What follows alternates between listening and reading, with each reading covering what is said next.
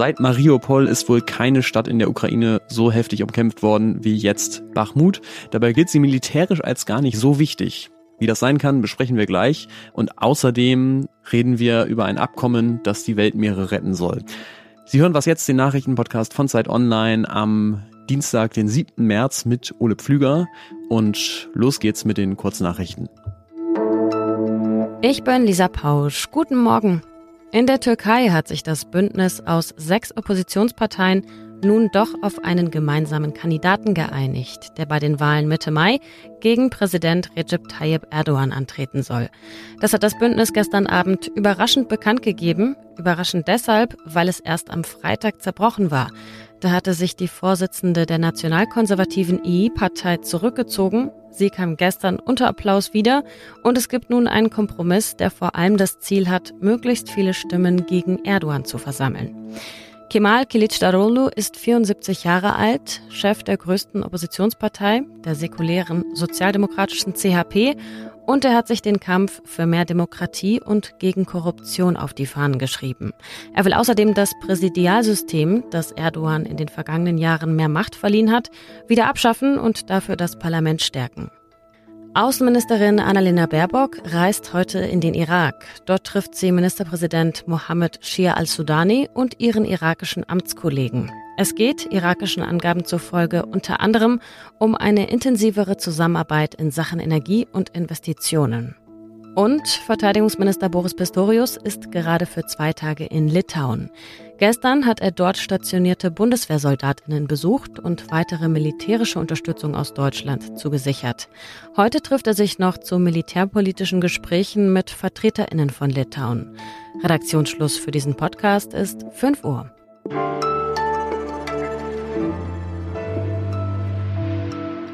Seit vielen Monaten kämpfen die Ukraine und Russland um die Kleinstadt Bachmut im Donbass und beide Seiten haben dabei hohe Verluste erlitten und erleiden sie auch immer.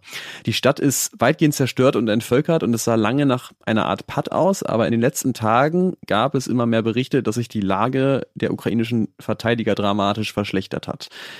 Die Söldner der russischen Wagner-Truppe sollen die Stadt annähernd eingekesselt haben und es wurde sogar über einen kontrollierten Abzug der Ukraine schon spekuliert. Aber es ist natürlich wie immer, die Lage lässt sich so nah an der Front kaum überprüfen. Worüber wir aber gut sprechen können, ist die Bedeutung der Schlacht um Bachmut und über die wichtigsten Akteure dort. Und das mache ich jetzt mit unserem Politikredakteur Maxim Kireev. Hallo. Hallo.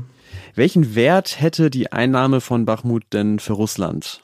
Ja, also es wäre auf jeden Fall der erste nennenswerte größere Erfolg seit vielen, vielen Monaten. Ähm, die letzte größere Stadt hat Russland im letzten Sommer noch eingenommen und ich denke auch die russische Propaganda wird das Ganze als eine Art Wendepunkt im Krieg verkaufen und versuchen, die Kriegsmüdigkeit äh, zu konterkarieren, die sich so langsam einschleicht. Darum wird es vordergründig gehen, denke ich. Hm, also vor allem eine symbolische Bedeutung. Das US-Militär zum Beispiel sagt ja, Bachmut ist strategisch eigentlich gar nicht so wichtig für die Ukraine. Aber trotzdem ist ja schon die Frage, ich meine, hohe Verluste haben die Ukrainer dort auch. Warum kämpfen sie so erbittert um Bachmut? Klar kann man von symbolischer Bedeutung reden, aber man muss auch äh, ganz klar sagen, dass wenn Bachmut fällt, wird sich dieser, also die Soldaten auf der ukrainischen und russischen Seite, die nennen das Fleischwolf, wird sich dieser Fleischwolf einfach weiter durch den Donbass fressen und dann zur nächsten Stadt kommen. Also Klar, es ist nur symbolische Bedeutung und strategisch gibt es momentan wahrscheinlich keinen einzigen Punkt an der Front, äh, der jetzt super wichtig wäre, jetzt äh, allein genommen für sich. Aber jeder Verlust einer Stadt wird einfach dazu mhm. führen, dass sich dieses schreckliche Kriegsgeschehen einfach zur nächsten Stadt verlagert. Das wäre dann Konstantinovka im Westen oder Kramatorsk im Nordwesten. Äh, die sind auch große Städte mit 70, 80, 100.000 Einwohnern. Also das ist nicht von der Hand zu weisen. Kommen wir mal zu Wagner. Die Söldner spielen ja gerade dort eine besonders wichtige Rolle für Russland und deren Chef Jewgeni Prigoschin hat sich jetzt beschwert, dass Russland nicht genügend Munition zur Verfügung stellt und sogar damit gedroht, sich aus Bachmut zurückzuziehen. Was bezweckt er denn damit? Ja, also man muss diese Drohung nicht wortwörtlich so verstehen, dass er tatsächlich gedroht hat, äh, sich dort abzuziehen. Diese Möglichkeit besteht ja auch realistisch betrachtet überhaupt nicht, äh, zumindest nicht lebend für ihn. Der zweite Punkt ist, natürlich will er damit sozusagen seine Rolle, seine Stellung in diesem Kampf überhöhen. Er sagt ja in diesem Video, was du angesprochen hast, sagt er, dass die Front ohne ihn und ohne seine Wagner-Leute zusammenbrechen würde, ja. Und gleichzeitig sagt er, das Militär hilft ihm dabei nicht. Ja, das Militär schikaniert ihn eigentlich noch, äh, um und dadurch schafft er nochmal so eine größere Distanz zwischen sich, zwischen den angeblich kompetenten und erfolgreichen Wagner-Söldnern und dem Militär, was nicht nur inkompetent ist, sondern auch noch schikaniert, weil sie neidisch sind. Das ist im Grunde genommen das, was er signalisiert, was er sagen will. Und äh, er will auf jeden Fall sagen, dass Bachmut seine Trophäe sein wird. Das ist da, darum geht's ihm jetzt auf jeden Fall. Mhm. Ja, also wird schon so richtig Stimmung gemacht. Was bedeuten diese Konflikte innerhalb der Besatzungsarmee denn für die russische Kriegsführung? Ja, also die bedeuten auf jeden Fall nichts Gutes, zumindest nicht von russischer Seite betrachtet. Äh, das bedeutet auf jeden Fall auch, dass ja einzelne Truppenteile oder einzelne Generäle oder sogar die oberste Führung nicht immer nur den militärischen Erfolg im Blick hat. Und das, was Prigozhin sagt, dass die das Militär nicht genügend Munition liefert. Es gibt da verschiedene Berichte. Es kann aber auch zum Teil schon was Wahres dran sein. Mhm. Andererseits von ukrainischer Sicht kann man sich nur freuen, wenn die sich äh, zerstreiten, äh, haben sie weniger Gelegenheit, sich auf die Besatzung der Ukraine zu konzentrieren. Ja klar, also es bleibt ein komplexes Geflecht. Vielen Dank dir, Maxim. Ich bedanke mich.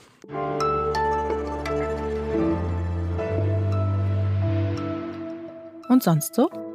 Die Schauspielerin Ruth Wilson plant in London eine ja eher ungewöhnliche Theateraufführung und zwar will sie in 24 Stunden 100 Mal dieselbe Trennungsszene hintereinander aufführen. Sie selbst wird dabei die ganze Zeit auf der Bühne stehen, aber ihr Partner wird von 100 verschiedenen Männern hintereinander gespielt und dann kommt eben die gleiche Szene immer wieder. Die meisten davon sollen keine professionellen Schauspieler sein und keiner von ihnen soll vorher mit Wilson proben können interessantes Experiment, finde ich. Und natürlich auch spannend, wie sich die Szene dann im Laufe der Zeit verändert.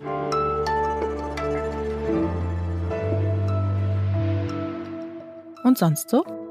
Die Schauspielerin Ruth Wilson plant in London ja eine eher ungewöhnliche Theateraufführung und zwar will sie in 24 Stunden 100 Mal dieselbe Trennungsszene hintereinander aufführen. Sie selbst wird, na ich lasse das jetzt mal hier. Wir haben ja heute alle noch was vor.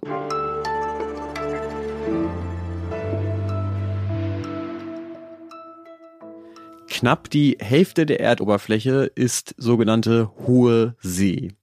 Das war bisher weitgehend ein rechtsfreier Raum. Dort hatte also kein Land Hoheitsrechte und auch das Völkerrecht hat dort nur sehr wenige Dinge geregelt. Das wird sich aber jetzt ändern, denn am vergangenen Wochenende haben die UN-Mitgliedstaaten sich auf einen Text für ein neues Abkommen zum Schutz der Meere geeinigt. Und was da konkret drin steht und was es bedeutet, das erklärt mir jetzt Fritz Habekus, Wissensredakteur bei der Zeit. Hallo Fritz. Hi Ole. Warum ist die Hohe See denn eigentlich so besonders schutzbedürftig? Es gibt auf der Hochsee praktisch keine Regeln. Sie gehört der ganzen Menschheit. Man könnte auch sagen, sie gehört niemandem. Und deswegen ist die Hochsee bekannt dafür, dass sie ein Ort ist, an dem Sklaverei stattfindet, wo Menschen ausgebeutet werden, aber auch ein Ort von maximaler ungebremster Plünderung von natürlichen Ressourcen. Dieses Abkommen ist jetzt ja von vielen Seiten deswegen sehr bejubelt worden. Also es war zum Beispiel auch die Rede von einem Paris-Moment, also ein, eine Anspielung an den Pariser ähm, Klimavertrag. Kannst du vielleicht mal ein paar konkrete Maßnahmen nennen, die sich jetzt aus diesem Abkommen ableiten? Mhm. Einer der wichtigsten Gründe ist die Einrichtung von Schutzgebieten. Also es gibt das Ziel, bis 2030 30 Prozent der Meere unter Schutz zu stellen und es gibt auch schon Vorschläge, und jetzt gibt es eben auch die rechtlichen Möglichkeiten, da Schutzgebiete auszuweisen.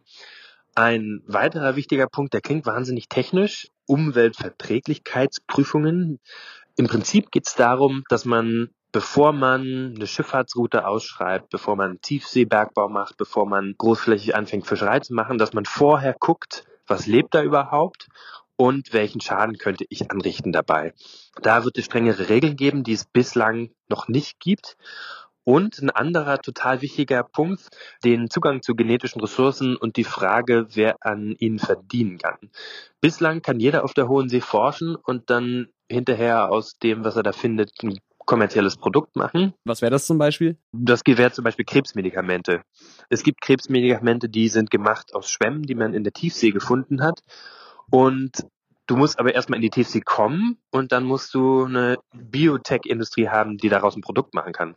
Das haben nur reiche Länder und äh, kleinere Länder und ärmere Länder haben eben da keinen Zugang dazu und verdienen eben auch nichts, obwohl das eigentlich ein geteiltes Menschheitserbe ist. Und es gibt jetzt Regeln dafür, ähm, wie das genutzt werden kann und wer daran verdienen darf. Unter anderem Russland und China waren jetzt ja nicht so scharf auf dieses Abkommen und ist auch noch nicht klar, ob sie es am Ende dann unterschreiben werden. Wie soll denn kontrolliert werden, dass es eingehalten wird? Also die Struktur muss jetzt erst ganz neu aufgesetzt werden und das ist noch nicht klar, wie das aussieht. Aber die gute Nachricht ist, es gibt Geld, um das umzusetzen. Die EU hat zum Beispiel 320 Millionen Euro gegeben. Es wird jetzt ein eigenes Sekretariat geben. Es wird jährliche oder zweijährliche Konferenzen geben, bei denen das ausgehandelt wird. Was es nicht geben wird, ist sowas wie eine Hochseepolizei, die jetzt auf den Weltmeeren patrouilliert. Aber man hat mittlerweile ziemlich gute Möglichkeiten mit Satelliten.